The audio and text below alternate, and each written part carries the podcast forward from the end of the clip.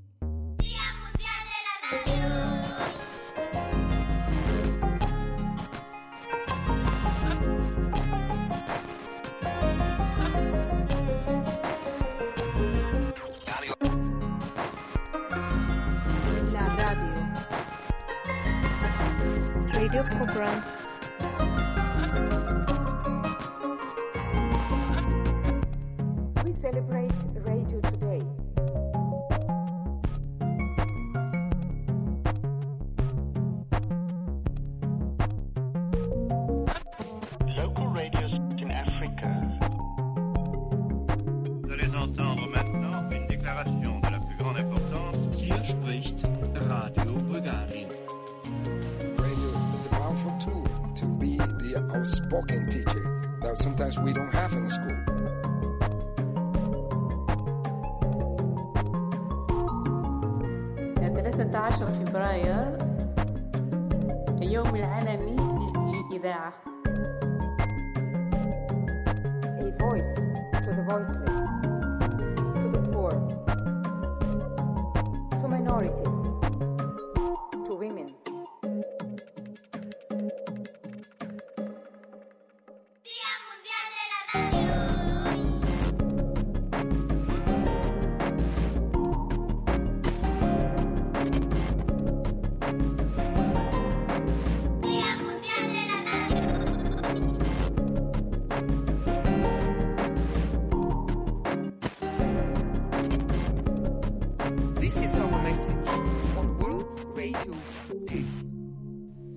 Muy buenos días tengan ustedes en este sábado 13 de febrero, el mero día mundial de la radio. Y con muchísimo gusto de saludarles. Y yo, como siempre, aquí en este multiverso, presumiendo eh, que tenemos en casa a uno de los directores, ex directores de Radio Universidad de Guadalajara, un amante de la radio, como los que todos los que estamos aquí. ¿Qué haríamos sin la radio? ¿Qué haríamos sin la radio? No haríamos radio. Pues no haríamos radio. Entonces nos tendríamos que dedicar básicamente a bloguear, lo cual es este poco útil y aburrido porque eh, los ciclos de re- retroalimentación frecuentemente son muy lentos. La otra sería este convertirse en youtuber, Sí, no, bueno, Pero, ahorita. pe- pero ser youtuber implica, uno, no poder decir lo que quieres decir porque YouTube este, eh, mete la mano cada vez que sale un dato que no le gusta a la ortodoxia youtubera de Google, pues básicamente te aniquilan. Sí, o sea, eh, te demonetizan y desmonetizan y después, eh, si sigues insistiendo en ser poco ortodoxo, este, simplemente cancelan tu canal. Entonces, mira, eh, contra lo que pareciera, este, todavía hay libertad de expresión en la radio, mucho más amplia que la que hay en medios sociales. Facebook, Twitter y YouTube, este, han confesado ser, este, los hermanos pequeños del gran hermano de 1984. Esto se notó muchísimo en el 2020 y sigue en proceso en el 2021. Fíjate, un medio que viene fuerte es Telegram. Eh, Telegram eh, tuvo el primer lugar en número de aplicaciones bajadas eh, a celular durante el mes de enero, rebasando ampliamente a, Apple, a Twitter, a, este, a Google en todas sus facetas, porque eh, Telegram eh, no eh, se mete a censurar eh, opiniones políticas. Por lo tanto, ha habido una migración masiva hacia, Twitter, eh, hacia Telegram y sobre todo que uno eh, mantiene cierto anonimato, pero dos, la gente puede decir lo, que, piensa. Lo que piensa. Oye, y bueno, arrancamos así esta transmisión especial del Día Mundial de la Radio. Eh, agradecemos a Gustavo García, que está aquí de regreso los sábados, al mando del multiverso. Está Arturo Espinosa también ya aquí en este programa especial de la radio. Y a mí me gustaría saber, Carlos, ¿cuál fue tu primer contacto con la radio? A los ah, cinco años, casi cumpliendo seis, eh, en un pueblo de los Altos de Jalisco, sintonizando este, estaciones de onda corta con la ayuda de mi abuelo.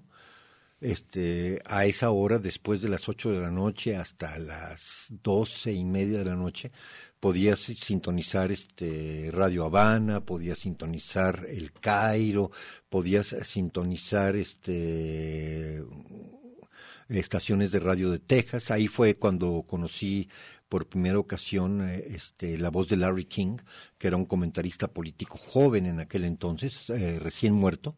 Eh, en est- que será en los últimos 15 días. Sí, sí, sí. y este pues eh, básicamente para mi generación eh, la radio era lo que es hoy el internet un lugar de posibilidades ilimitadas eh, en las que tenías que tener cierta maestría para poder acceder a eh, contenido interesante. Y eh, realmente había una enorme cantidad de oferta pero por supuesto que tenías que aguzar el oído, todavía no era de cuño común usar audífonos, entonces estaba el aparato que pesaba aproximadamente 250 kilos con eh, ocho bandas, era de ocho bandas, desde los 20 metros hasta los 64 metros, este, y te, te la pasabas buscando estaciones de radio y anotabas la que encontrabas y era una maravilla decir, ah, mira, encontré una nueva estación de radio.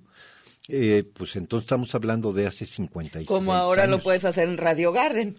Eh, Exactamente. Radio Garden es el equivalente a la onda corta este, de aquel entonces. En Radio Garden está una enorme oferta de, de estaciones de radio. Desgraciadamente, eh, muchas estaciones de radio interesantes no aparecen en Radio Garden si es que contienen este, temas políticos. Radio Garden está más orientada hacia el tema musical y bueno, lo que te encuentras en el gran paisaje de Radio Garden, porque Radio Garden utiliza el globo terráqueo de Google para ir fijando sus tachuelas de estaciones de radio, es de que hay una gran uniformidad de programación alrededor del mundo. Entonces, lo que tienes que encontrar es la aguja en el pajar. Esto es, las estaciones de radio que tienen contenidos no ortodoxos, porque el 90% están transmitiendo el top 40 del playlist de MTV y de este las estaciones de radio y televisión norteamericanas, que es una programación extremadamente pobre. Sin embargo, este sí hay agujas en el pajar. Hay una excelente, tengo un excelente repertorio de estaciones de radio que vale la pena escuchar en Radio Garden y que lo hago frecuentemente, eh, sobre todo para ir tomándole la temperatura al comentario político alrededor del mundo, ¿no? Está eh, LBC, que es, eh, digamos, la contraparte de iniciativa privada de BBC of London, en donde, pues básicamente puedes eh, escuchar el pensamiento único británico, ¿no? Este, Gran Bretaña es una prisión de opiniones. Eh, hay un pensamiento ortodoxo y no se admiten opiniones contrarias, pero es importante que estemos en contacto con eso porque eh, nos muestra el mundo europeo como es imposible captarlo por agencias aquí en México. Esto es eh, el corralito de información europeo. Lo que los europeos escuchan es totalmente distinto a lo que nosotros tenemos aquí como paisaje informativo. Eh, básicamente mm, el mundo está dividido por regiones informativas controladas por aproximadamente 10 corporativos alrededor del mundo y cada corralito tiene una selección informativa distinta.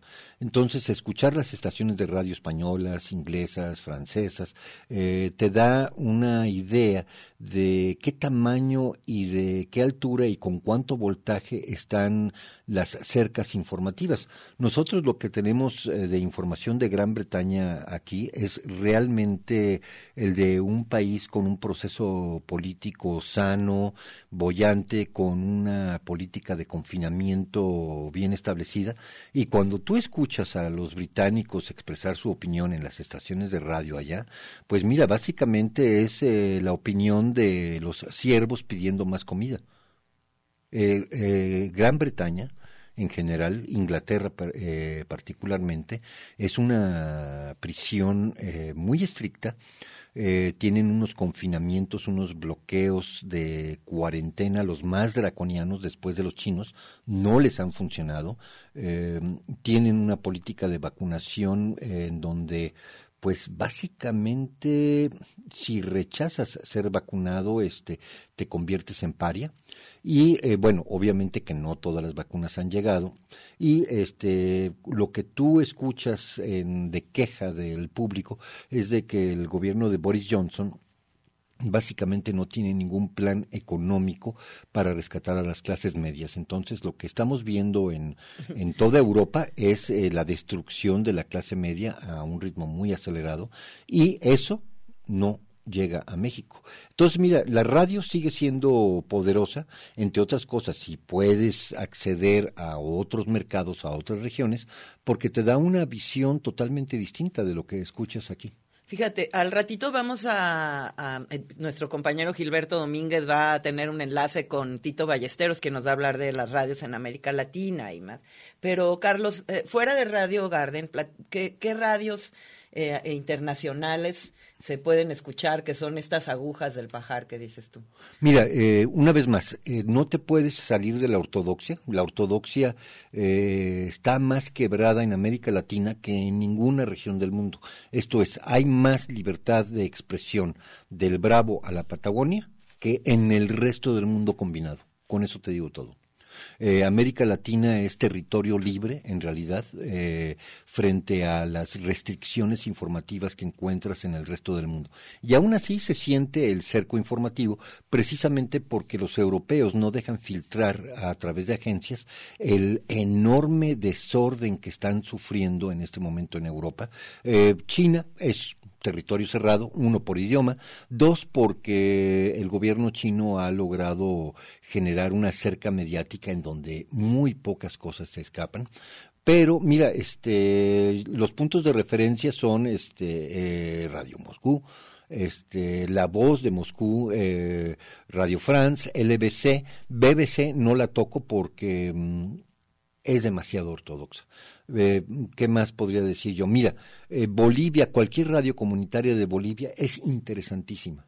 Eh, hay estaciones de radio, por otro lado, en Colombia que se distinguen por tener una visión anti-establishment, que son muy interesantes. Hay que revisar sobre todo Cali, Cali, Colombia tiene un buen repertorio de estaciones de radio. Eh, eh, radio del Sur en Caracas es una radio muy interesante.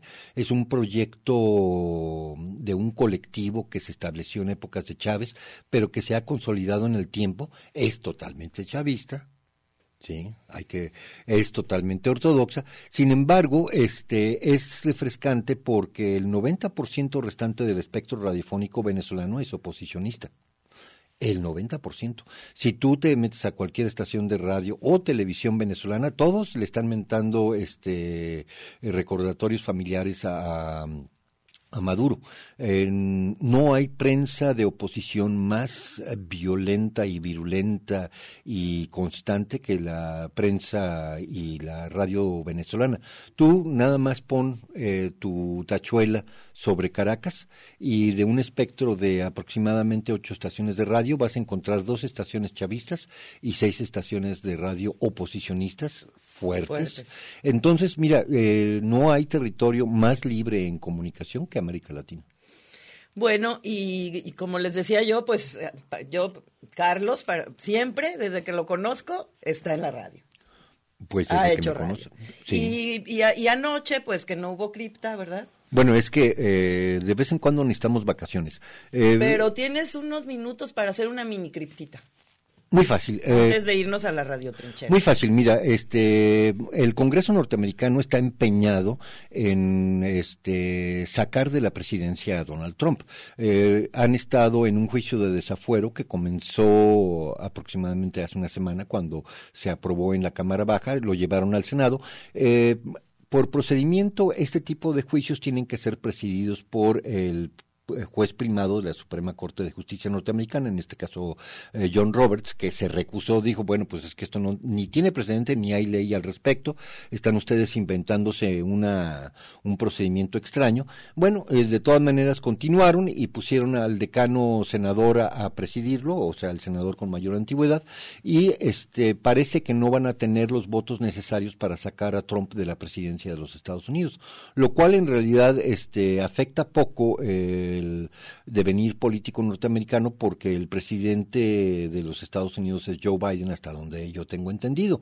Sin embargo, como en la Cámara Baja no han eh, no han terminado de entender eso, pues este insistieron en hacer un proceso de desafuero político, van a fracasar. Entonces, mientras que Joe Biden es presidente, Donald Trump seguirá siendo presidente a los ojos de la Cámara Baja, que no lo pudo eh, sacar de su posición de presidente. Es un episodio psicótico muy extraño el norteamericano. Es un, es un problema político psicológico el que está viviendo Estados Unidos en este momento, puesto que aunque tiene un nuevo presidente y un presidente que puede gobernar por dictat, esto es por órdenes ejecutivas con todo el apoyo de las mayorías en el Senado y en el en la Cámara Baja, como que no están convencidos de que Joe Biden es presidente. Y por lo tanto, el top of mind, esto es lo que más eh, está centrada la atención pública norteamericana cualquier día es Donald Trump. Y Donald Trump legalmente, que yo sepa, a lo mejor me equivoco, dejó de ser presidente el 20 de enero. Sin embargo, sigue siendo el actor central de la política norteamericana. Este incidente psicótico, eh, ayer lo comentaba en el 44, Canal 44, Recuerda mucho las epidemias de danza maniática del mal de San Vito de la, eh, de la Edad Media, en donde alguien le daba una convulsión y en empatía, en espejo, todo el pueblo salía a bailar con él y se pegaban unos a los otros y hacían enormes líneas de rumba y este bailaban durante horas y caían agotados, este convulsionados. Y esta fue este mal de San Vito eh, tiene dos hipótesis, una que era una intoxicación colectiva con ácido lisérgico de un hongo de, del este del trigo y dos histeria colectiva. Si tú ves a todos tus vecinos bailar convulsionados pues qué mal te ves si no te sales a bailar convulsionado junto con ellos. Entonces, lo que está pasando en Estados Unidos es este un mal desambito colectivo, no se arreglan políticamente, es una economía que está derrumbándose estrepitosamente, eh, una enorme eh, concentración de riqueza. Hay que recordar que el punto cero cero cero uno por ciento de la población norteamericana se ha enriquecido aproximadamente 3 billones de dólares en un año, mientras que las clases medias y la clase trabajadora norteamericana ha perdido share, porción de, de ingreso, del ingreso nacional, de aproximadamente 25%. Ha sido un derrumbe eh, estrepitoso dentro de un desorden político que ha provocado este un mal desambito político en donde en esta convulsión no sabemos exactamente hacia dónde se dirige el paisaje político.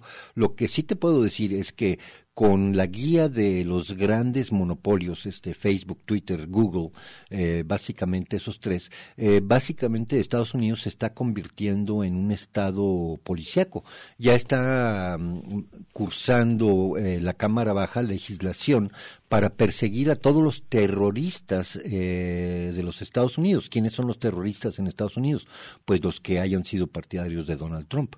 O sea, hay un ambiente de persecución política muy interesante que a ojos de los mexicanos sería pasmoso si esa información fluyera hacia México. Pero como nosotros también tenemos nuestro propio corralito este, informativo, si no te asomas a ver las radios y las televisiones norteamericanas, no te enterarías.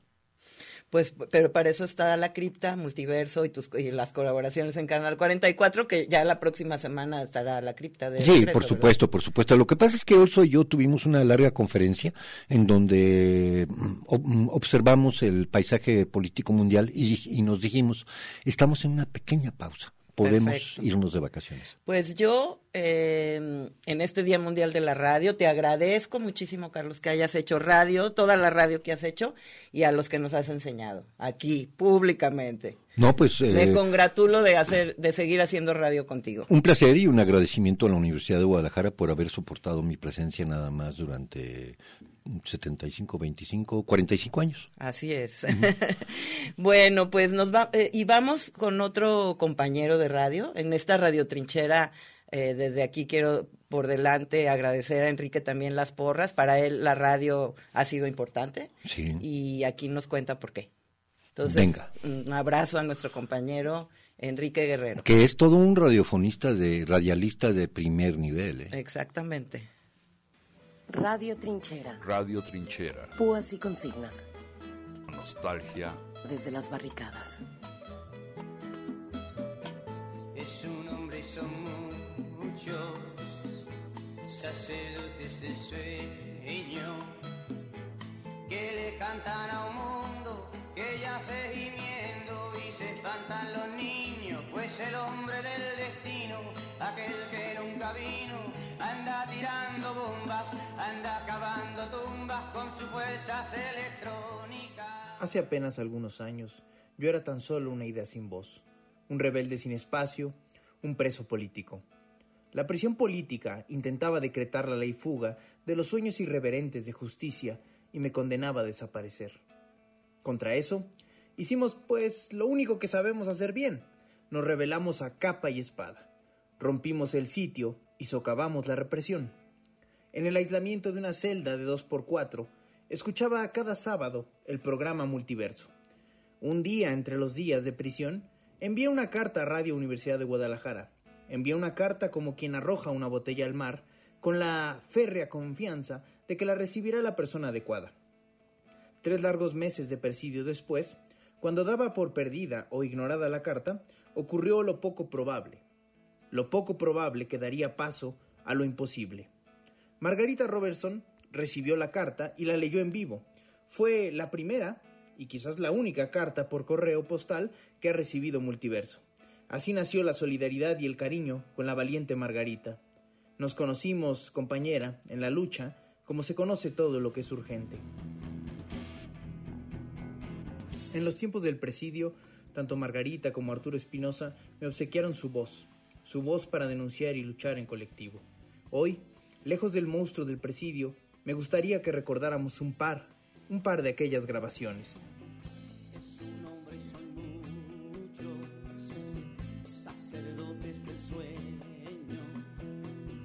Que le cantan a un mundo que yace gimiendo y se espantan los niños, pues el hombre del destino, aquel que nunca vino, anda tirando bombas, anda cavando tumbas con sus fuerzas electrónicas. Escritura y voz. La prisión política es algo así como la desesperación del muro por el hombre. La batalla acuática de la lágrima contra el río. Es la hora en que el tímpano se convierte en segundero. La prisión política es aquella tristeza de una sonrisa sin dientes. El seco sonido del pasado goteando contra el cemento del presente. La prisión política es, pues, el desastre de ser un enemigo del tiempo y el espacio. Pero eso no es todo. La prisión política es un campo de batalla donde lucha la nada contra lo que queda. La fría represión contra el amor. Compañera, la prisión política es también el insomnio de los que soñamos despiertos, la camaradería radiobélica de la voz y la palabra escrita, el rebelde multiverso de lo imposible que desafía el injusto universo de lo posible, el rebelde multiverso de lo imposible que desafía el injusto universo de lo posible. Enrique Guerrero Aviña, noviembre 2018, Ceferezo número 2. se lo roba el occidente y se ríen del presente, repartiendo los mercados con misiles en la mano. Y los niños espantados y los hombres moribundos sufriendo en silencio. Y el indio de los Andes y el indio de Hidalgo esperando por algo, pues el hombre del destino, aquel que nunca vino, camina con la ciencia y un joven en penitencia grita indignado, fuego, fuego. Correspondencia. En el recuento de los daños y los regalos queda el agrio sabor del mundo destruido por los negocios y el amargo sabor de las mismas injusticias. También nos queda el dulce sabor de la camaradería imprudente que dice lo que no se dice, que hace lo que no se hace y que ama donde ya no se ama. Además, nos queda el dolor beige de los años en prisión. En el recuento de nuestros bolsillos y nuestras noches, no tenemos ni dónde caernos muertos. Además, cargamos el desengaño de saber lo que ya sabemos, así como las palabras negras de nosotros, los que jamás tomaremos en serio a nuestros opresores. Traemos, pues, los sueños obscenos de justicia. Enrique Guerrero Aviña, preso político, Ceferezo número 2. Así, entre púas y consignas, germinó esta pequeña conspiración que hoy llamamos Radio Trinchera. Sirvan pues estas modestas palabras como un rebelde cariño para la valiente Margarita Robertson, el agudo y lucífugo Carlos Ramírez Powell, el solidario Arturo Espinosa, Nacho, Armando Abreu, el Che Rubén Martín, Jesús Estrada y todo el equipo de utópicos multiversos contra el imperio posible del universo. Cambio y fuera.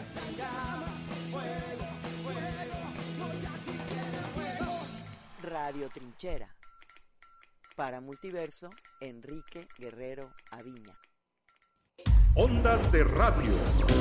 Vacaciones, diversión, salud y buenas compras en Benavides. Le ofrecemos el más extenso surtido en cámaras Kodak, en una gran variedad de colores y el más moderno diseño para obtener la mejor calidad de sus fotografías. Recuerde, en la compra de cualquier cámara reciba gratis su tarjeta de socio Click Fotoclub Benavides. La radio, 100 años, señal de vida en todos los sentidos.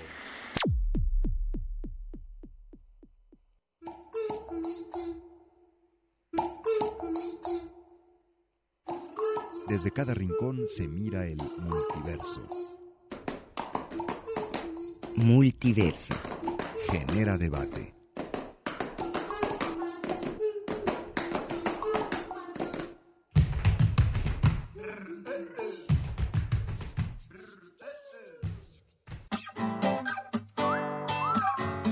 Porque las cosas no parecen lo que son.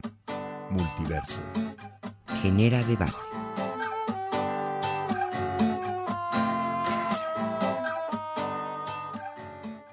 Sí, seguimos aquí en este programa especial Multiverso y Territorios Juntos, el Día Mundial de la Radio. Y Arturo, eh, doy la bienvenida a mi compañero Arturo Espinosa, que ya está aquí desde hace mucho rato, pero en los micrófonos, ¿nos puedes decir qué hemos estado escuchando desde el principio? ¿Con qué arrancamos? Seguro, bueno, pues en este Día Mundial de la Radio, desde UNESCO nos compartieron esta pieza, eh, esta mezcla de Chapelier Foul, que es una pieza musical que se está pues estrenando con este motivo del Día Internacional de la Radio y también pues en este momento hacemos un enlace telefónico para seguir festejándonos eh, ahora pues con otros compañeros radialistas también, nuestro compañero aquí de cabina Gilberto Domínguez, el maestro, y también el radialista Tito Ballesteros que desde allá, desde Colombia nos está eh, acompañando. Él tiene un análisis muy importante de un, el mapa de las radios en América Latina. Entonces pues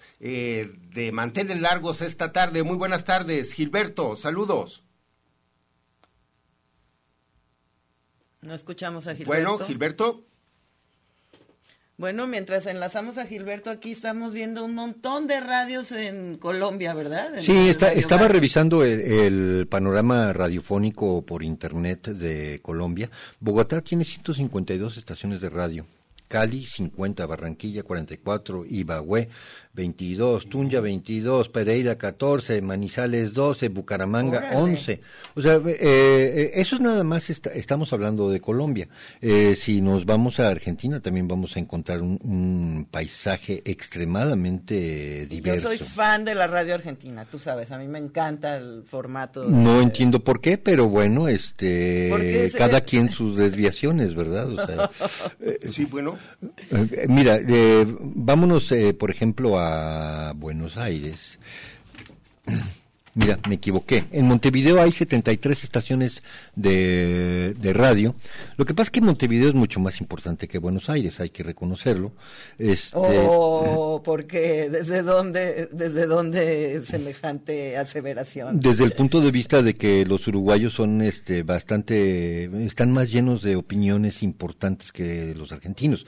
O sea, tú compara Mujica con cualquier político de los últimos 30 años argentinos. Bueno, pero ni Mujica ni los políticos son Argentina o bueno o, Monte, o uruguayos eh, Tabaré un, un, un presidente eh, oncólogo este que proscribió fumar básicamente eh, fumar en Uruguay es eh, poco poco menos que un delito y muy difícil de lograrlo con unos impuestos tremendos. Eh, un, una población que ha salido adelante muy bien en el combate del COVID, una, una población sana.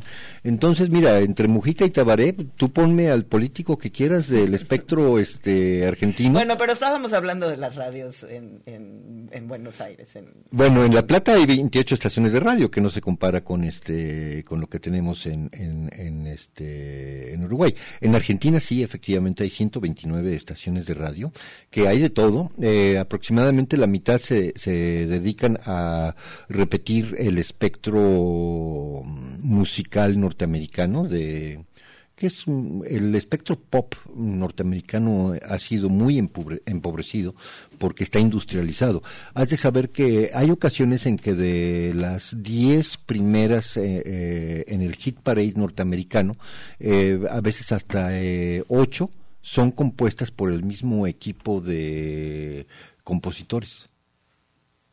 Así de plano. Sí, lo tienen industrializado, tienen algoritmos para estar produce y produce y produce y nada más andan buscando nuevas letras. Y es muy fácil, mira, siguen utilizando eh, el mismo drum kit, el mismo kit de batería que utilizaban en los ochentas, el famoso Rolando 800. Es repetitivo hasta el hartazgo. Bueno, mandamos, Carlos, un abrazo a Edith. Él dice que sí, que aunque sea una mini criptita, que ayer se quedó esperando a ver si empezaba en algún momento. Que un abrazo. Y ya tenemos aquí a Tito Ballesteros y, Y a a Gilberto Domínguez. Muy buenas tardes. Disculpen, aquí está conexión. Gil, adelante. Hola, buenos días. Un saludo a cabina, a todos los compañeros que nos escuchan, a Carlos. Gracias por todos estos años que ha sido también nuestra guía, nuestra luz. Margarita, Arturo, eh, un saludo a Nacho. Y pues estamos aquí en un enlace con Tito Ballesteros eh, hasta Bucaramanga, en Colombia. Buenos días, Tito. Pues un saludo para todos, para todas en este lindo Día Mundial de la Radio.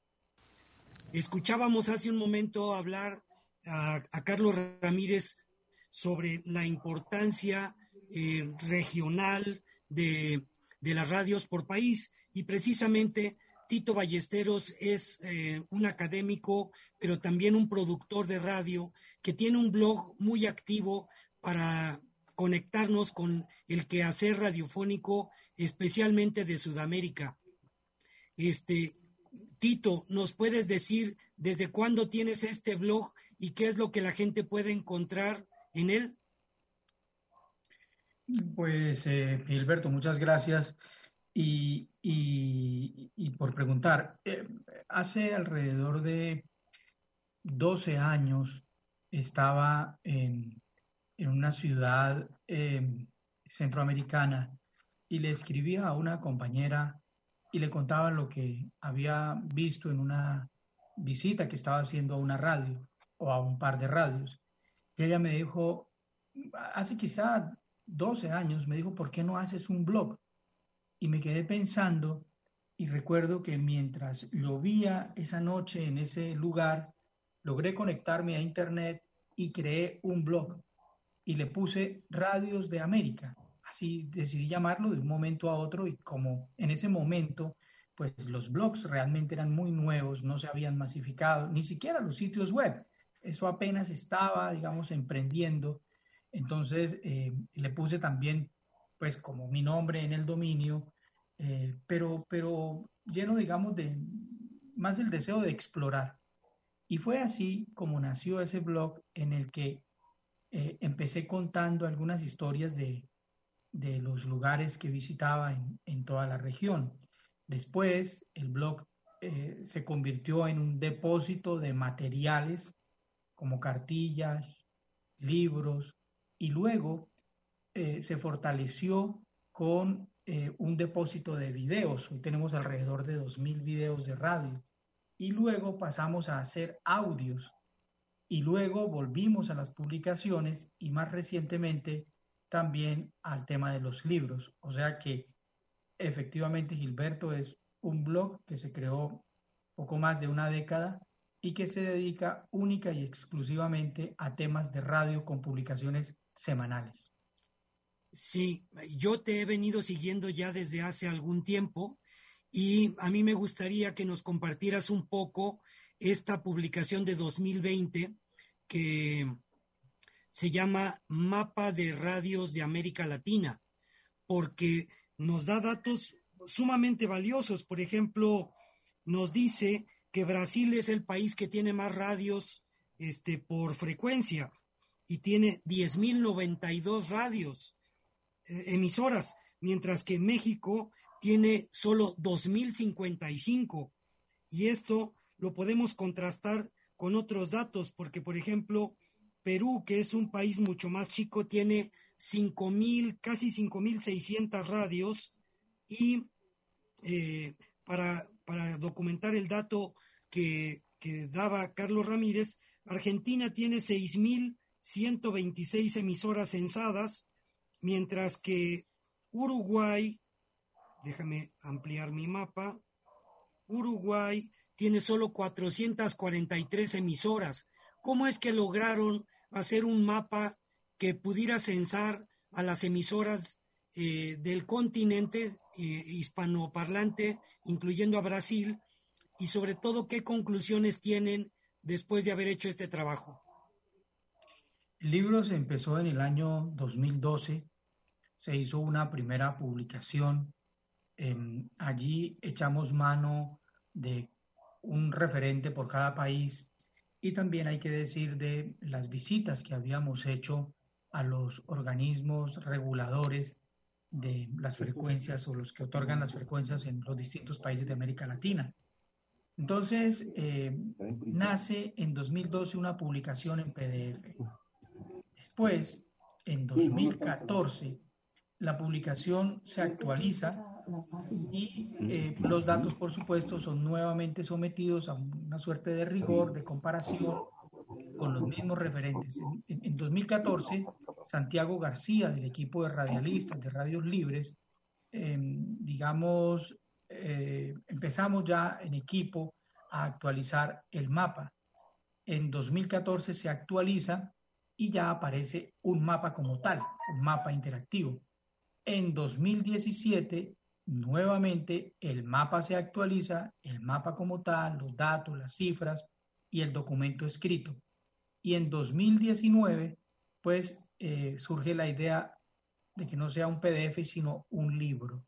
Y es así como se le pide a 19 referentes en cada país, les enviamos los datos y les pedimos que nos hicieran tres, cuatro páginas y una suerte de análisis sobre lo que les decían las cifras de cada uno de sus países.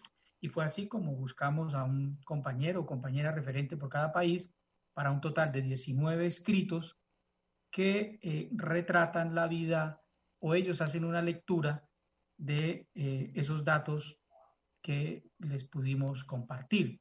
El capítulo o el, libro tiene un capítulo introductorio de análisis en el que también, eh, ya leídos todos los artículos, se empieza a desglosar una suerte de análisis tremenda. Por ejemplo, Colombia es el país de América Latina en el que sus emisoras comunitarias casi que igualan a sus emisoras comerciales. En Colombia tenemos 656 emisoras comunitarias y un total de 700 y algo de comerciales. Son muy parecidos en el número y de emisoras de interés público, porque es la tercera categoría del país, hay alrededor de 225. Pero también se desprende que justamente Brasil es el país con más emisoras, que las radios en AM han caído vertiginosamente en México y en Colombia. En Colombia pasamos de 2012 de 800 emisoras a 353 que hay hoy. Y en México también hubo un descenso fuerte de las emisoras de AM. También eh, se evidencia que eh, el AM por países, por países, eh, desciende en un poco número, un poco número, pero si sumamos todo el continente, hay mil emisoras que se han perdido en los últimos 12 años. Claro, gran parte de ese número lo ponen México y Colombia. Pero si vemos país por país por país, pues evidencia que sí hay un descenso muy pequeño, muy pequeño, pero sí hay un descenso, no un aumento. Cosa distinta que ocurre con la FM, que es la frecuencia que más ha venido creciendo por encima de la AM. Pero bueno, son realmente distintos análisis los que se pueden hacer de, de, de esos datos. Fíjate que yo destacaría que AM llegaba a muchas poblaciones suburbanas y que FM tiene como característica ser más urbana. Eso quiere decir que también perder frecuencias de AM también ha significado retirarle el servicio a amplios sectores de la población de este continente megadiverso. Sí, el asunto es que eh, realmente la radio, eh, digamos, en este la radio comercial obedece a un modelo de negocio y las emisoras en AM estaban o son emisoras de carácter comercial en su gran mayoría. Y por eso eh, se han venido entregando porque como, como negocio, al no funcionar, pues las emisoras se entregan. Por ejemplo, en Colombia, eh, eh, Caracol Radio, que es una institución pues muy reconocida en toda la región, pues quien le reciba muchas emisoras que Caracol tiene en AM, pues las entregarían. O sea, realmente sostener el modelo de negocio de una emisora realmente hoy es muy complejo y ni qué decir en tiempos de pandemia. Hay muchas emisoras que se van apagando. En este Día Mundial de la Radio asistimos al velorio de muchos medios, particularmente de AM, porque sostener un medio es muy complejo. Cuando la radio nace, nace con una aliada que es la publicidad. Y la radio encontró durante casi 100 años a la publicidad como su mejor amiga.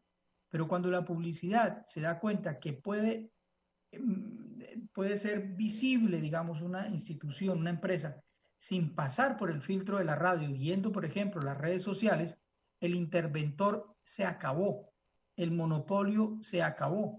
Y la radio, que sigue haciendo y poniendo comerciales, pues está en alerta, porque tarde que temprano las empresas dejarán de anunciar, al menos hoy está ocurriendo eso.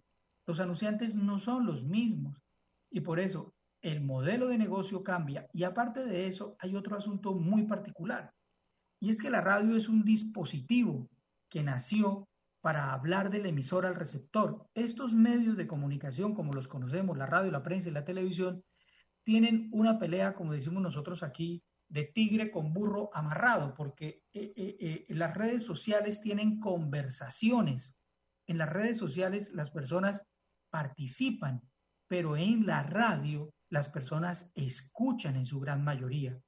¿Qué es lo que pasa? Pues que las personas quieren es compartir. En el mundo de hoy es una conversación, pero los dispositivos radiofónicos o de los medios convencionales están hechos así, para que uno se siente a ver la televisión, no a estar dentro del televisor, cosa que sí ocurre en las redes sociales. Entonces, hay una crisis del modelo de negocio, a, mi modo de ver, y hay otra crisis en el, en el sentido de la comunicación, porque si la radio sigue emitiendo mensajes, entonces será un medio de uno para muchos.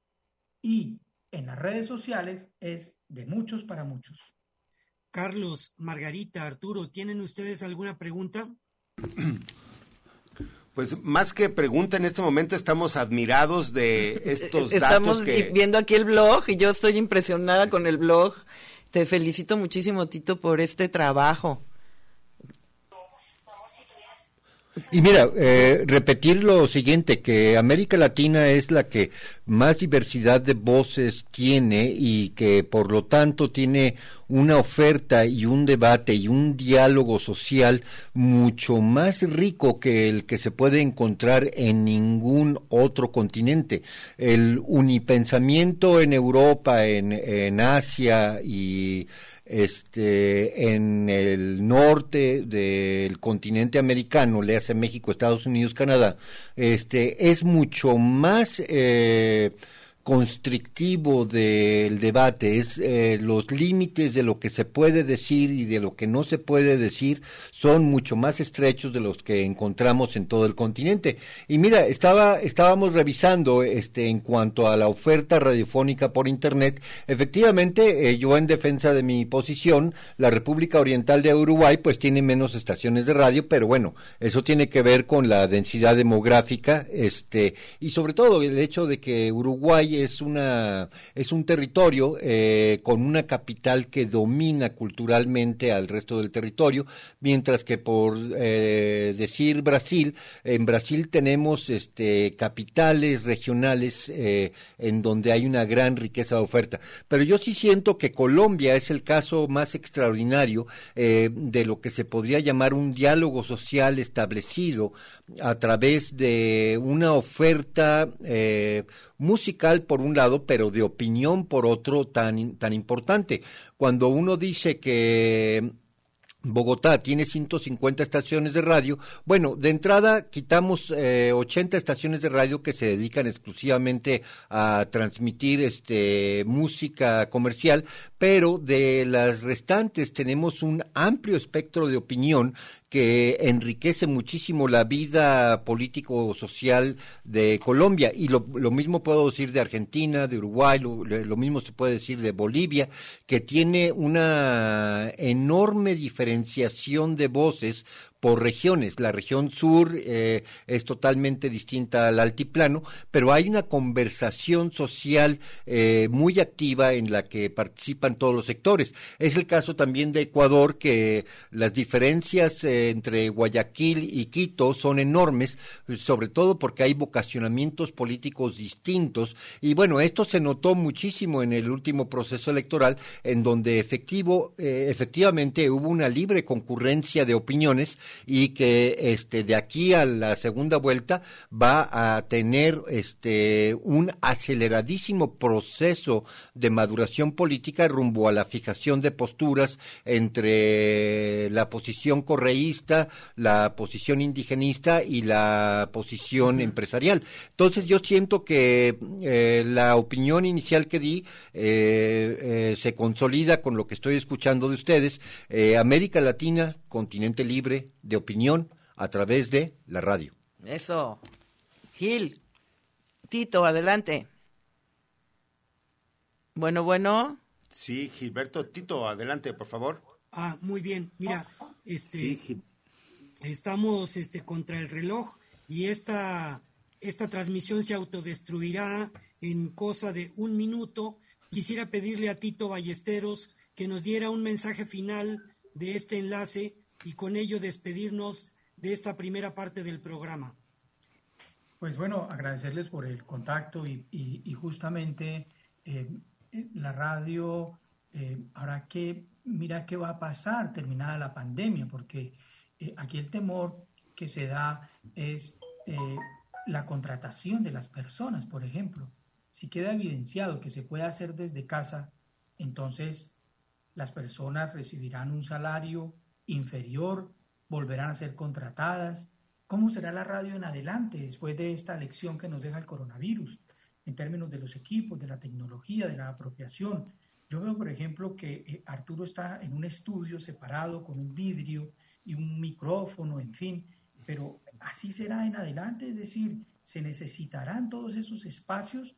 Bueno, son reflexiones que van a quedar seguramente y muchas más después del coronavirus. La tomamos como tarea. Pues, eh, Exacto. Eh, se acaba el tiempo, se acaba el enlace, les mando un saludo y vamos a, a la transmisión mundial. Tito Ballesteros, gracias por tu colaboración. Un abrazo, nos vemos, saludos. Gracias, Tito. Un abrazo. Pues nos vamos a corte, Gil, ¿o qué? ¿Verdad? Vamos a corte, Gilberto, agradecemos mucho tu participación y pues queda esta invitación para que la gente visite este blog que como mencionamos para todos los amantes de la radio es muy importante. Es el de mapa de radios y también lo podemos ver como eh, Tito Ballesteros. Tito Ballesteros, blogspot.com. Carlos, ya a despedir esta hora. Nada, eh, tenemos la tarea de, ver y empezar a imaginar y a debatir cuál va a ser eh, la nueva vestimenta de la radio después de la pandemia. Muy bien. Gilberto, algo para concluir. Hasta pronto. Eso. Pues un abrazo y nos vamos a, a un corte. A un corte.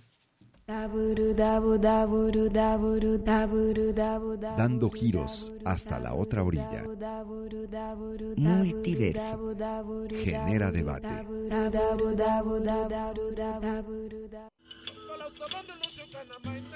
Universos de palabra. Universos de bolsillo. Multiverso. Genera debate.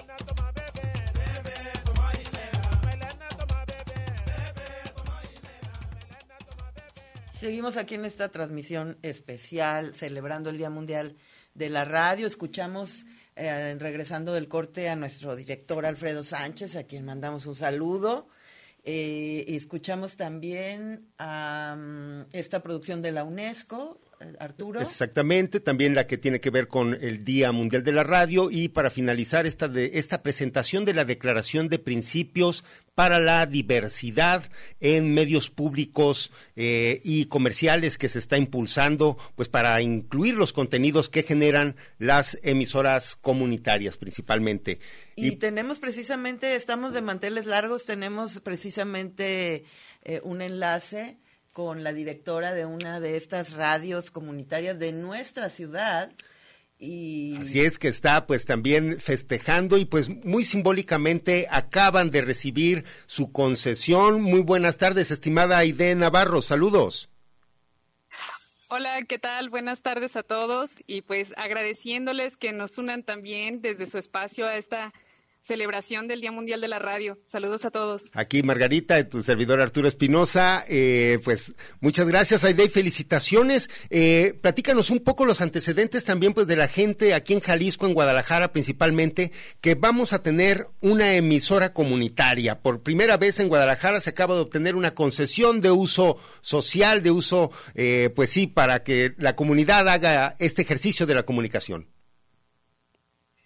Sí, mira, pues eh, también, ¿no? Muy emocionada de poderles compartir esto. El pasado 17 de diciembre viajamos por allá a la Ciudad de México a recibir esta concesión de uso social comunitario que, como bien mencionas, es eh, pues un precedente en la radiodifusión aquí en nuestra ciudad porque pues no hemos tenido ¿no? Eh, una radio comunitaria en la frecuencia de, de FM ni AM. Entonces será un espacio para todos y para todas Buscamos eso, que sea la voz ciudadana, la voz urbana, la voz de los jóvenes, de las mujeres, de los niños y las niñas, y que a través de ese espacio pues podamos hablar de lo que acontece, pero de lo que vivimos los que andamos a pie en la calle, ¿no? Las amas de casa, los empleados, este, todos y todas, ¿no? Es, soñamos con que sea eso, una radio comunitaria que nos incluya a todos y a todas. Aide, ¿Cómo estás? Eh, yo, llena de orgullo, tuve el privilegio de conocer el proyecto desde el principio y pues aparte de felicitarlos, me gustaría que les platicaras a, los radioescuchas cómo fue eh, todo el proceso para llegar a lo que eh, ahorita ya son es la radio, la Coyotera Radio. Hola Margarita, qué gusto. Sí, como bien dices, has, has acompañado este proyecto desde, desde que estaba ahí todavía en construcción y que sigue, ¿no? Es, es una construcción que, que, no termina, pero iniciamos por allá en marzo del 2017 en la colonia del Fresno, donde nos ubicamos, y eh, pues iniciamos con reuniones vecinales eh, para justamente compartirles a los vecinos de inicio qué es una radio comunitaria, ¿no? Porque creo que eh, muchas veces cuando no hemos escuchado de, estos medios de comunicación, pensamos que únicamente son radios comunitarias, eh, pues que están en zonas rurales o que son las radios comunitarias indígenas únicamente. Y no, habemos radios comunitarias urbanas, que ha sido también algo que para nosotros ha sido importante compartir, socializar, que pues también en, la, en las ciudades, en las grandes ciudades, eh, pues existimos diversas comunidades, ¿no? Somos muy diversos y es muy necesaria una radio comunitaria que, represente justo eso, ¿no? La voz de, todas esas colectivas, de esas organizaciones de la sociedad civil que pues desgraciadamente eh, pues no todo el tiempo tienen cabida en otros medios de comunicación. Entonces, después de estas reuniones vecinales, poco a poco se fue ya aterrizando un nombre, una misión, una visión, lo que queríamos compartir. Eh, hicimos incluso encuestas ¿no? en la colonia para saber qué era lo que les gustaría escuchar en una radio comunitaria. Ahí nos compartían que querían escuchar radionovelas, que querían escuchar radiocuentos, que querían saber más de la historia de la colonia. Y eso ya para nosotros fue como, eh, pues, un, inicio, ¿no? De, de saber con qué podíamos trabajar para acercarnos a la colonia del Fresno con el paso del tiempo se fueron integrando personas de otras colonias, ¿no? Y de otros municipios aquí de la zona metropolitana, de Zapopan, de Tlaquepaque, de Tonalá. Entonces, pues, ya incluso nosotros pensamos que podía ser un proyecto más amplio que, que fuera una radio comunitaria para la zona metropolitana de Guadalajara. Y poco a poco se, se han integrado personas muy valiosas que, que hacen esto posible, que hacen que la radio comunitaria exista. Y pues ahorita somos 13 programas en vivo a la semana. Entonces sí, este, pues podrían parecer poco, pero la verdad es que es un gran esfuerzo el que se hace por mantener este medio. Eh, lo hacemos de forma autogestiva, lo cual también celebro y, me llena de orgullo. Y pues ahora que, tenemos este reto de la FM, pues se vienen otros compromisos, se vienen otras responsabilidades, pero sin perder el objetivo, ¿no? de tener esta radio comunitaria urbana. Pues, Aide, pues muchísimas felicidades y yo sé todo el trabajo que ha implicado este. Trece programas en vivo, a mí me parece todo un logro, sobre todo como dices tú, porque es una radio autogestiva. ¿Y en qué frecuencia van a estar en la FM? ¿Qué vamos a estar en el 102.3 de FM. Ahí vamos, vamos a ser hermanitos. Sí, sí, sí. Ahorita ya este, pues vamos a iniciar con los estudios del espectro que nos solicita el IFT y todo lo que nos requiere. Eh, estamos también en una campaña de financiamiento para el equipamiento, porque bueno, pues eh, no, no es nada sencillo, ¿no? El comprar el transmisor, la antena, eh, buscar una torre en donde nos podamos ubicar. También les decía que es nuestro sueño poder estar también ahí a un ladito de ustedes en el Cerro del Cuatro. Y, y pues bueno, estamos ahorita trabajando para hacer posible todo eso. Ay, de qué gusto me da, de verdad, muchísimo gusto. ¿Y, y cómo ha sido la respuesta de la colonia? La, ¿Las personas se sienten identificadas con la coyotera? ¿Se sienten orgullosas de, tener una radio? Pues ha, sido eh, un poco también como este eh, ir y venir, ¿no? Eh, al inicio nosotros hacíamos radio y, y ahorita un poco por la pandemia lo hemos pausado, pero hacemos radio desde la calle. Entonces, ahí en la colonia del Fresno nos empezaron a conocer justamente porque hacíamos radio desde el mercado, desde la calle, desde espacios que se dedican a, temas sociales y de cultura ahí en la colonia. Entonces, pues teníamos como esta relación muy cercana, ¿no? Que incluso les permitía a ellos, pues, detenerse y, preguntarnos y, compartir con nosotros un poco de, de, también sus intereses, ¿no? De, sobre la radio comunitaria. Y pues con esto de la pandemia se ha pausado, hemos este, hecho únicamente radio desde la cabina, pero hemos tenido una buena aceptación.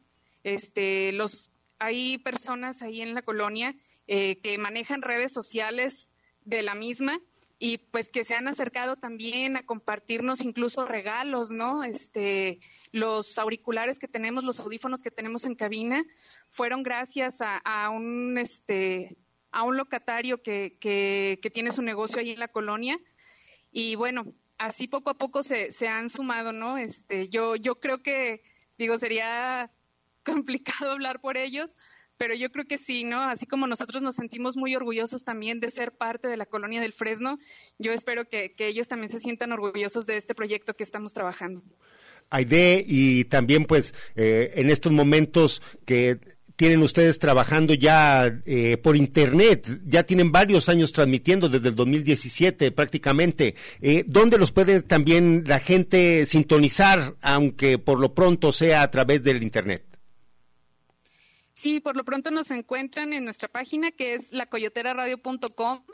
Tenemos también un, un repositorio digital por ahí en mixcloud.com diagonal la coyotera y ahí pueden este, escuchar los podcasts de, todos los programas. También están en Radio Garden.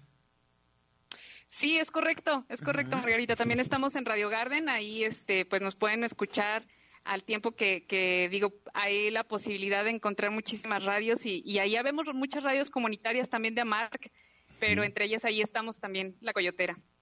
Y eso también es importante. Ustedes están, se han ido acompañando con esta Asociación Mundial de Radios Comunitarias. ¿Pertenecen a esta asociación? Así es, eh, pertenecemos desde el 2018 a la Asociación Mundial de Radios Comunitarias en su capítulo México y también eso ha sido para nosotros un, como lo dijiste, un acompañamiento certero, muy grato, eh, pues de, de gran generosidad eh, por parte tanto de sus representantes de la Mesa Nacional como de todo el colectivo, porque, bueno, eh, no únicamente se refiere al intercambio de producciones radiofónicas, sino que también nos ha permitido pues acompañarnos ¿no? en las cuestiones técnicas, en las cuestiones de gestión administrativa eh, y bueno, ahora que, que, se viene este reto de la FM, pues también gracias a ellos hemos aprendido de, diferentes tipos de transmisores, de las antenas, ¿no? Hay compañeros que incluso en sus localidades, pues ellos construyen los transmisores, ellos construyen sus antenas. Entonces ha, sido una, una grata experiencia y un camino de aprendizaje con ellos, eh, pues maravilloso. Aide, pues muchísimas felicidades nuevamente y esperamos que puedan pronto volver a hacer radio en la calle y que prontamente también puedan visitarnos aquí en cabina y nosotros visitarlos allá. Sí, Margarita, es una deuda también con Arturo desde hace tiempo que, que tengo el honor de, conocerle un este, a la distancia, por ahí este, coincidimos en algún encuentro de radios comunitarias. Claro. Y pues sí, los esperamos con, con, con los micrófonos abiertos para ustedes. Así, ay, pues muchas gracias y bueno, un abrazote en este, sigamos celebrando el Día Mundial de la Radio y nosotros, eh, Aide, adiós, nosotros nos vamos a un corte de estación. Saquen las causas allí en la colonia del Fresno. Sal- saludos.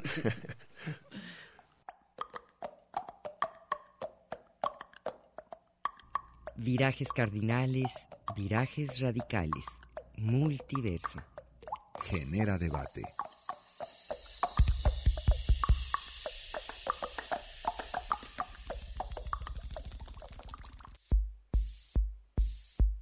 Multiverso. Donde todos los universos son posibles. Multiverso. Genera debate.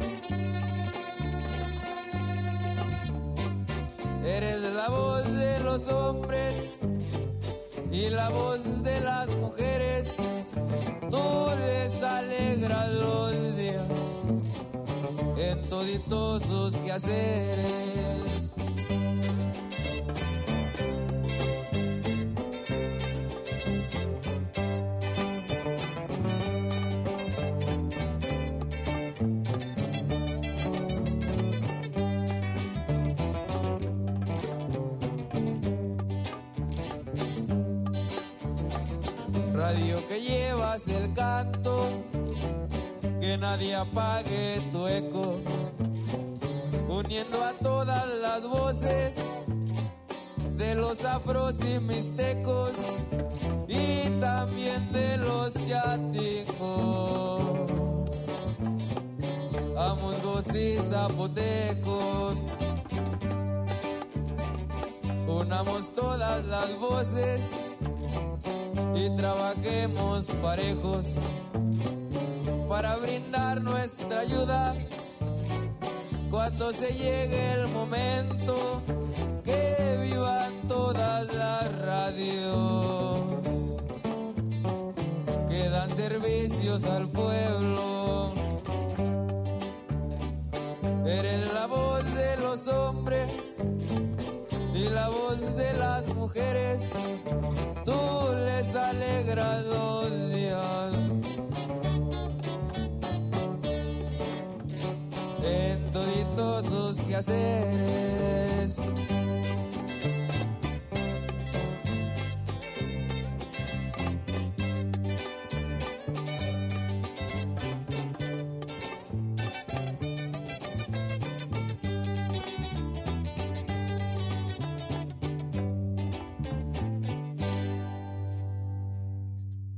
Seguimos aquí en este programa especial celebrando el Día Mundial de la Radio y agradecemos a Carlos Pegueros, ya él también forma parte de esta radio universitaria y él eh, nos felicita por el Día Mundial de la Radio.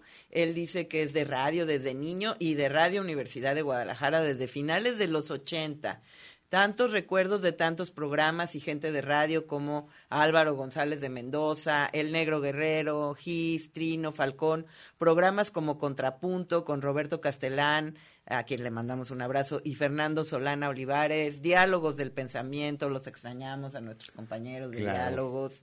Eh, el pórtico de los cínicos, déjalo sangrar y por supuesto dice él, multiverso y la cripta. Les mando un gran abrazo y les deseo muchos años más de radio y de vida. Gracias a Carlos Pegueros. Pues ¿Qué escu- escuchamos ahorita? Escuchamos a Eliud Camacho con esta pieza Radio que llevas el canto del segundo Festival de la Canción que se celebró allá en Santa María, Jicaltepec, Oaxaca.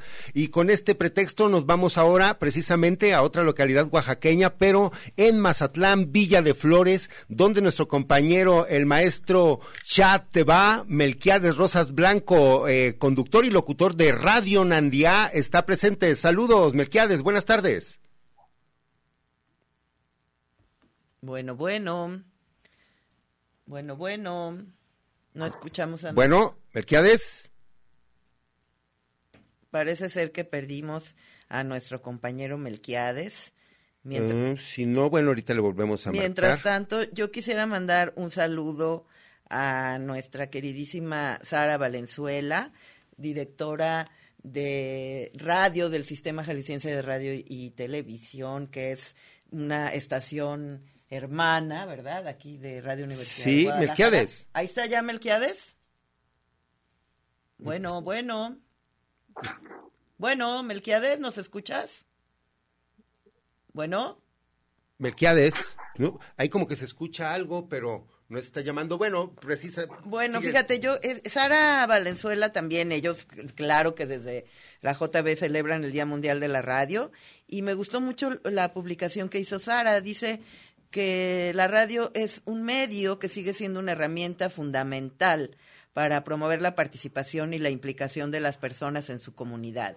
Dice, posee ese enorme y maravilloso poder de vocación que nos une a pesar de las distancias y las circunstancias adversas. Y son muchas las razones que hacen tan importante este medio. Pues ya está con nosotros ahora sí el maestro Chateba Melquiades Rosas Blanco desde Mazatlán, Villa de Flores, Oaxaca. Buenas tardes. Mm, ¿No está? Melquiades. Sí, p- ponlo directo, mejor.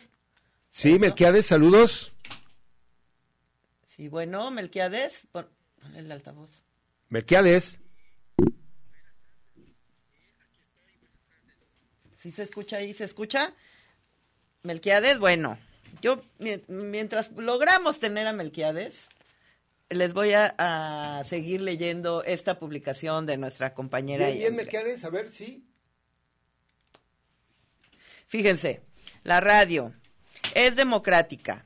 La radio no distingue de clases, permite que cualquier persona con independencia de su nivel Melquiades, perdón.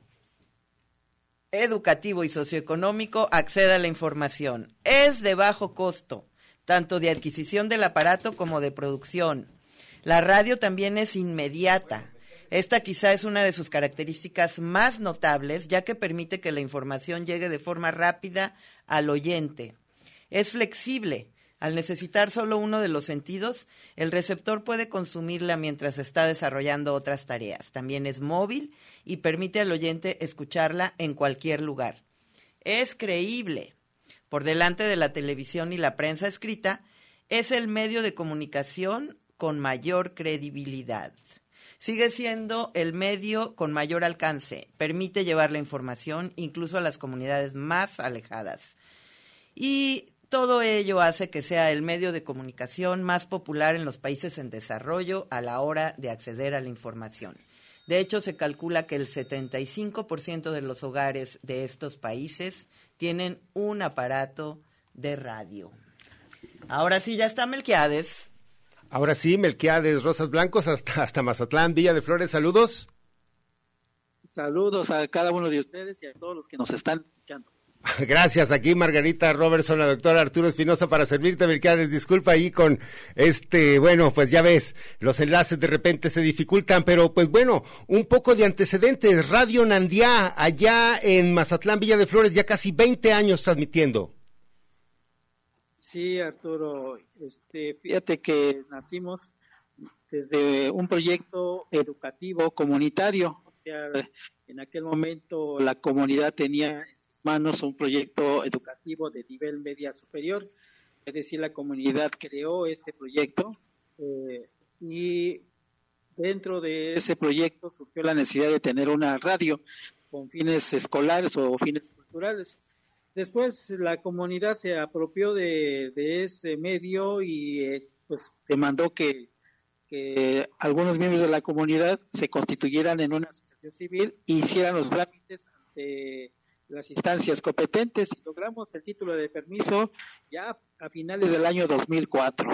Así este, rápidamente sus antecedentes de la radio y pues lo importante, festejando hoy el Día Mundial de la Radio, ustedes se suman, pero pues desde la perspectiva de la radio comunitaria, la radio indigenista, o propiamente de contenido de los pueblos indígenas.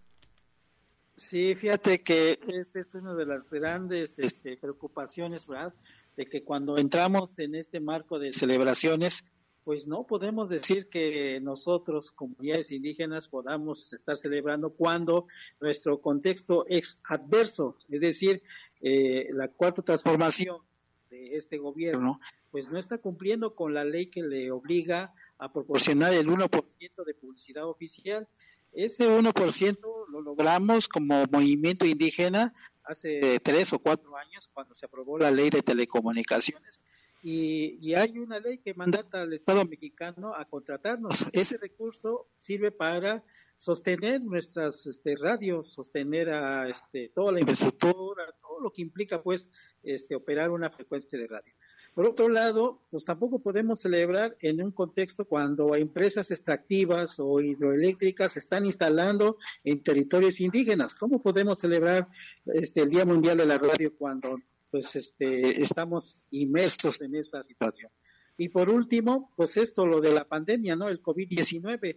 Pues sí, hay información del gobierno que cuídate, que resguárdate y bueno y todo eso, pero no tenemos hospital. Si en Mazatlán ahora mismo le cayera la pandemia, no tenemos este, la infraestructura médica para atender o resolver nuestro problema. Tenemos que ir a, a cuatro a seis horas en camionetas para auxiliar a un compañero en caso de que tuviera el COVID-19, ¿no? Entonces sí, este, pues no, no, este, pues no estamos ahora sí que en un contexto de celebración. Bien, pero bueno, la crítica también, aunque mencionas, es eh, pues las comunidades tienen todas estas adversidades, pero bueno, también es como, son los motivos de lucha y es lo que le da también pues vitalidad a precisamente a las exigencias y demandas de los pueblos. En eso tienes toda la razón, porque las comunidades tienen el derecho de hacer uso del espectro radioeléctrico para reafirmar su identidad, para recrear su identidad.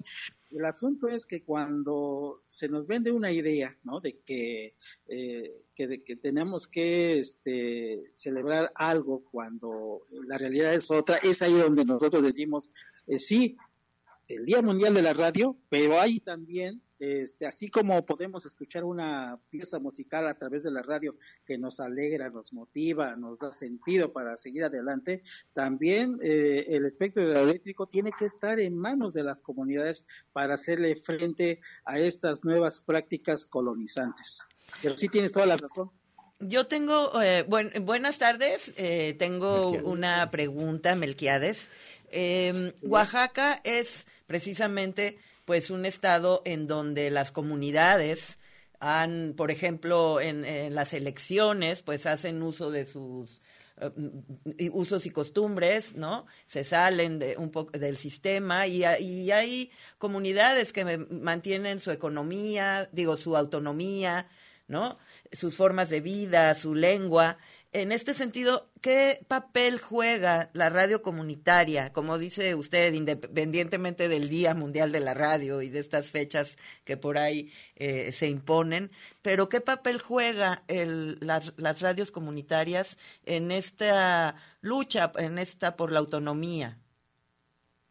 Sí, en estos 20 eh, años, ya casi 20 años de la radio aquí en Mazatlán, y con referente a lo que mencionas, compañera, eh, siempre hemos dicho que hacer radio, pues eh, tenemos que ser muy conscientes en, un, en el contexto en donde vivimos. Y efectivamente, eh, hay dos maneras de, de, ejercer el poder, es decir, el ejercicio político.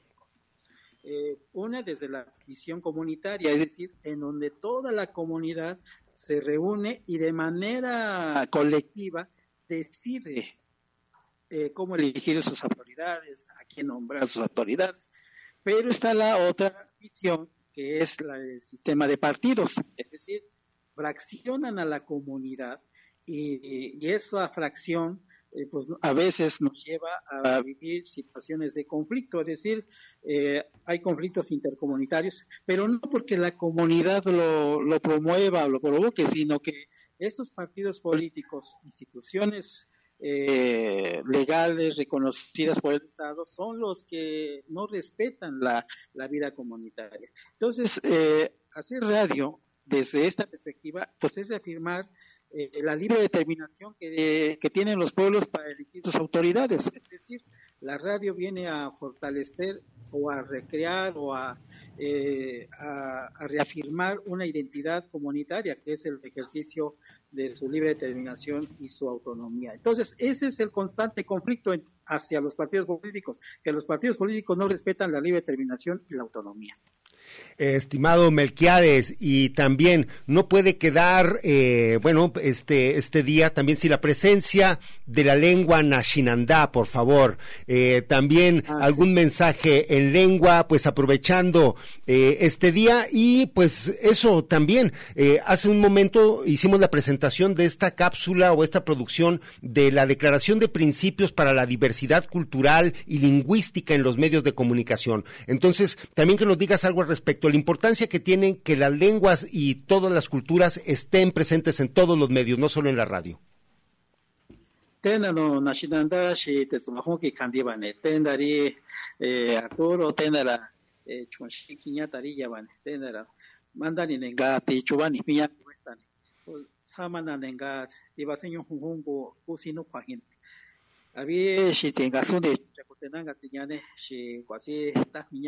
Tendari.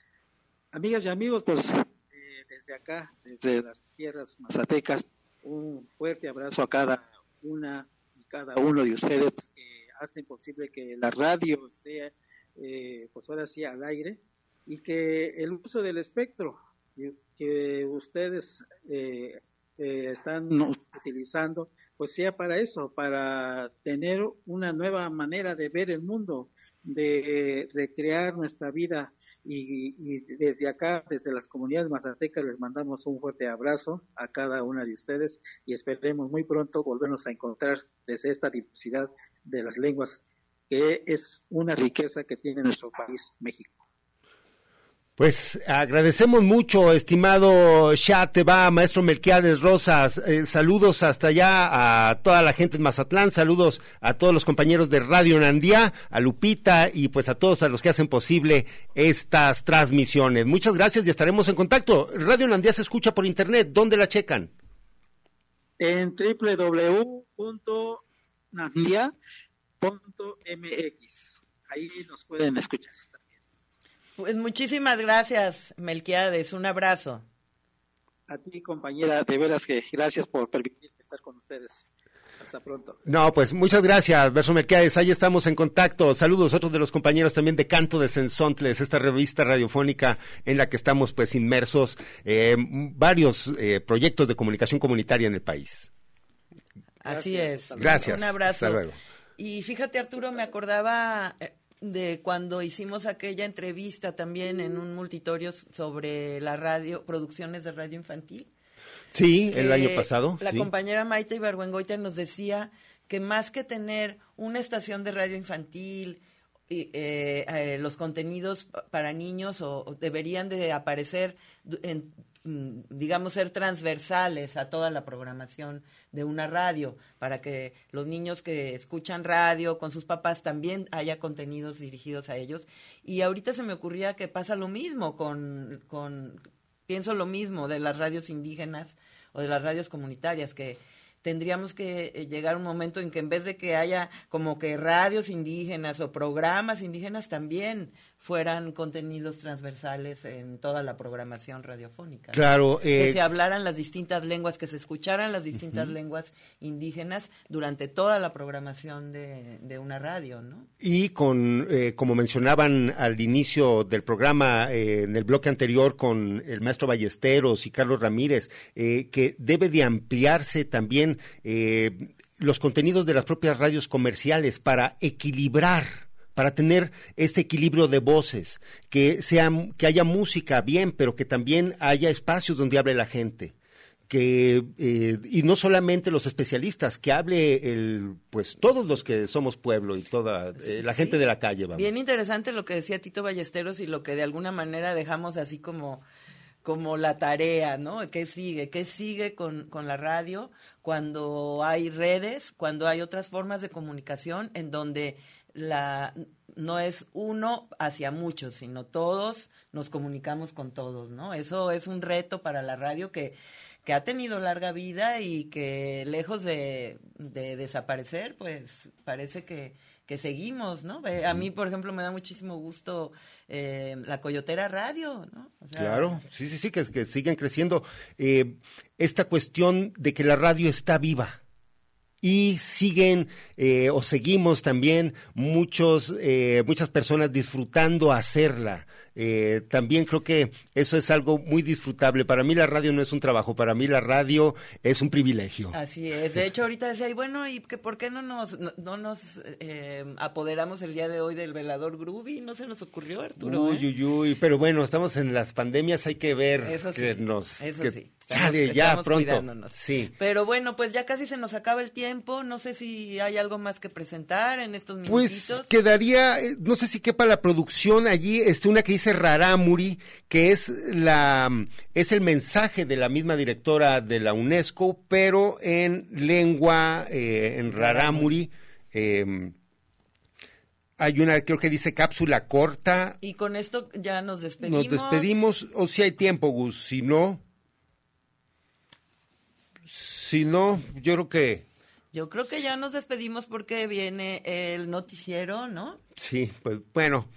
Sí. yo creo que bueno, Yo pues creo que viene el noticiero. Yo agrade... Sí, no, sí cabe. Dice, pues Sí. vamos despidiéndonos y con eso terminamos. Pues- ¿no? Muchísimas gracias a Gustavo García que está de regreso, porras, porras. Muchísimas gracias aquí a Radio Universidad, a nuestro director Alfredo Sánchez. a la directora de la radio, a, a Julieta Julieta. Marón. Muchísimas gracias Arturo por este Gracias, estos programas en los que multiverso y territorio se junta y pues nos Al vamos. público, gracias. Muchísimas gracias al público que hace posible eh, la radio.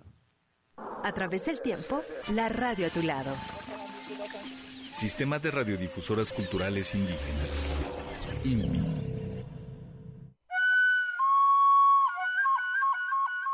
Makoibikia inarachi febrero metza radio rawewa arahu kuriwa mi wichimoba kuriwa mi radio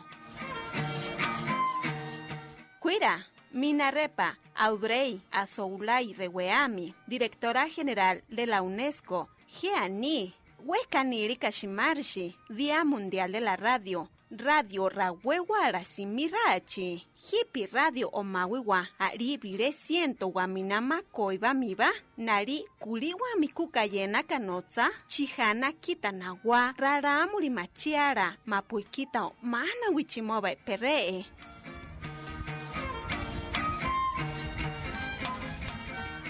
Mapo mimo ati radio komina weeshi o maana wichimoba shimiru katora itzari wabena teami o wami kitra benelii churikati buka kena yupa sebari re otsaka o mana wichimoba pereami ra itzara radio ko ne wabena teami hu Shinibira weta moi kiri wekanatam kayamtina wesari semerii natari kaniri wami mbushuresito.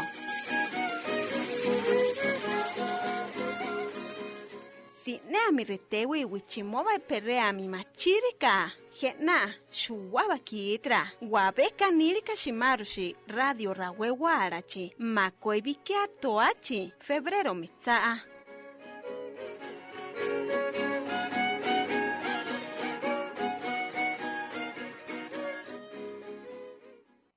Siempre a tu lado, la radio. Sistema de Radiodifusoras Culturales Indígenas. INPI.